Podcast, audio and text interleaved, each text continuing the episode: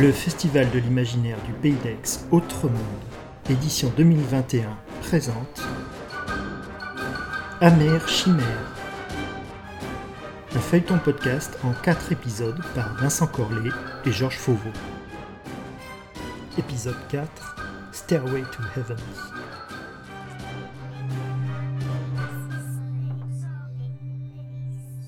Le raid souterrain avait été un franc succès. Il mettait à la fois fin à un trafic infâme et en lumière ce que Pauline n'avait pas voulu admettre jusqu'à maintenant. Les passeurs de monde existaient bel et bien, et ils avaient pignon sur rue. Pire, grâce aux documents et témoignages récupérés dans les ruines du laboratoire clandestin, Pauline avait pu tirer deux conclusions certaines.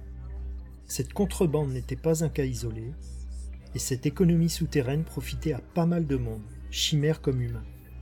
Ces engences étant liées par deux points communs, l'absence de scrupules et l'appât du gain. Pauline fulminait, contre ceux qu'elle considérait comme ses protégés, les chimères qu'elle avait fait venir de son imaginaire pour sauver le monde, et dont certains l'avaient trahi.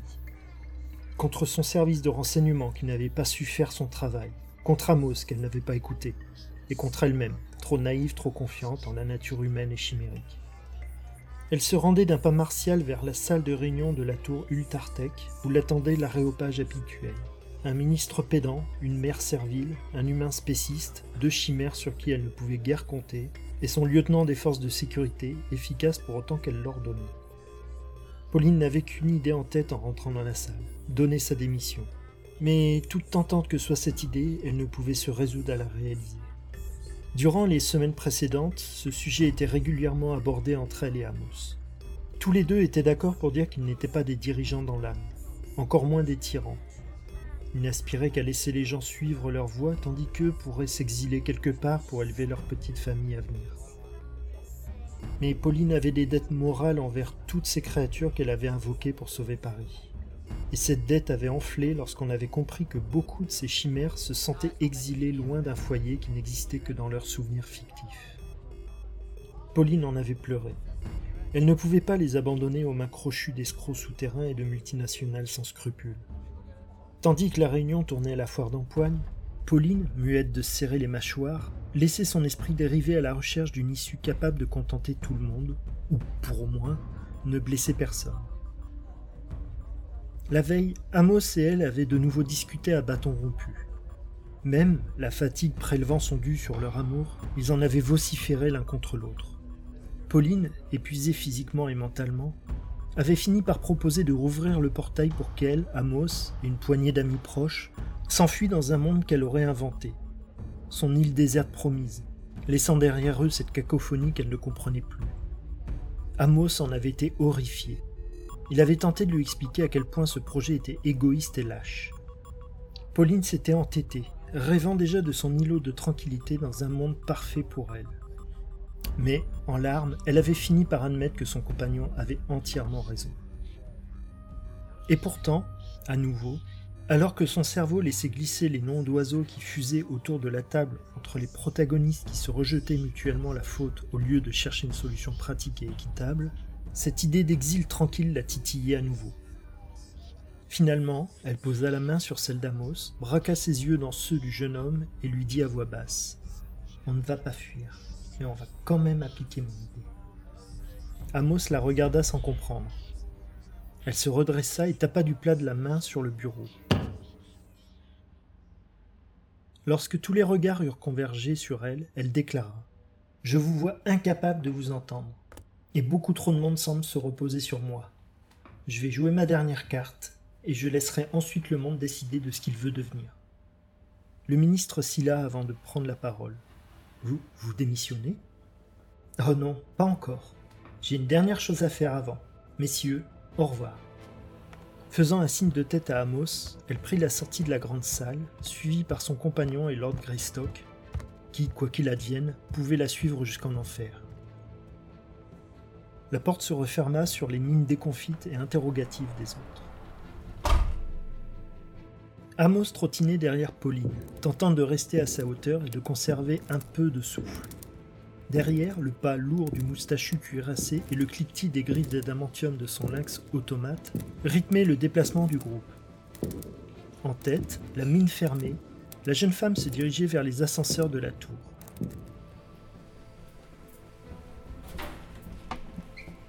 Une fois le groupe dans la cabine, Pauline enfonça méchamment le bouton du sous-sol. Je peux au moins demander où on se rend, lança timidement Amos. On retourne au champ de Mars. Amos et Lord Greystock échangèrent un regard, l'un inquiet, l'autre dubitatif. Arrivée dans le parking, Pauline fit un signe au chenu moustachu qui comprit immédiatement et vint s'installer aux commandes de l'imposant engin garé à part des autres véhicules. Énorme insecte biomécanique à la carapace de plaques métalliques articulées, c'était un véhicule que Pauline avait imaginé et fait fabriquer à l'un des ateliers d'Ultartech. Conçu pour être le plus versatile possible, il était adapté à l'atmosphère polluée. Roulé grâce à des énergies alternatives, pouvait moduler sa géométrie extérieure selon le terrain. Il embarquait une dizaine de personnes et un mini-atelier. Une fois tout le monde à bord, Greystock lança le moteur.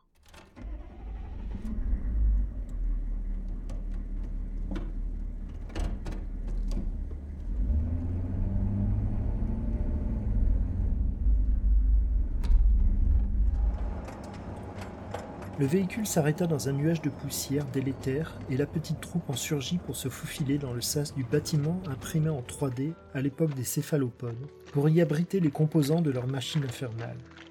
Depuis, une grande partie de la machinerie diabolique était restée en l'état, à l'exception de quelques composants subtilisés par les savants fous d'Ultartech qui voulaient en percer les secrets.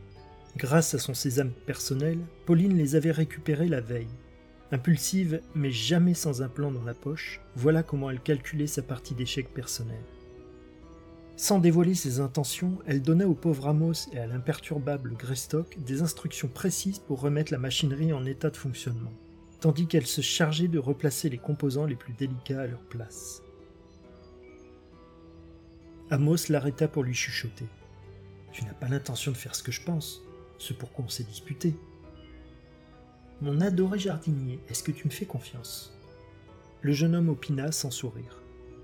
Alors laisse-moi faire, ça va te plaire, je te le garantis. Il lui lâcha le bras et elle s'éloigna en souriant, un appareil bizarre sous le bras. L'immense hangar bruissa de cliquetis, de soupirs pneumatiques, de chocs métalliques et, en quantité suffisante, de jurons bien pesés. Mais après une heure, les trois se retrouvèrent près de la console principale. Pauline souriait toujours. Après un acquiescement muet, elle enclencha l'appareil. Un bourdonnement profond, essentiellement fait d'infrasons, et une charge électrique à faire dresser tous les poils, même artificiels. Et puis. rien. Euh, nous sommes encore là, résuma bêtement Amos. On n'est pas parti. Non, nous n'avons pas bougé. Alors quoi? Alors venez. Pauline les fit sortir du bâtiment et leur indiqua le ciel qui commençait à se teinter d'un crépuscule aux couleurs merveilleuses. Derrière le voile éthéré de l'atmosphère se dessinaient les pastilles irréelles de planètes inconnues. Amos, les yeux écarquillés, en comptait trois bien visibles, mais il soupçonnait quelques étoiles étrangères d'être d'autres nouveaux mondes. Muet de stupeur, le jeune homme se tourna vers Pauline qui rayonnait. Il parvint néanmoins à transmettre sa question muette. Si tu ne veux pas aller à César, alors euh, je ne me souviens plus de la citation, mais Lord Greystock lui coupa la parole en pointant du doigt un des planétoïdes.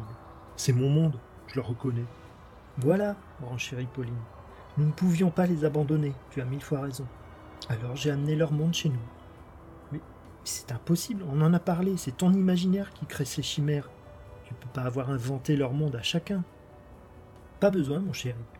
J'ai détourné la fonction de la machine. Elle a puisé dans leurs souvenirs, leur imaginaire, pour créer leur réalité.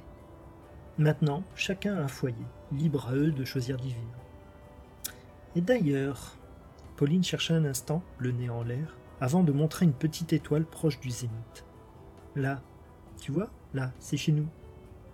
Ça te dit de faire pousser un jardin de la taille d'une planète?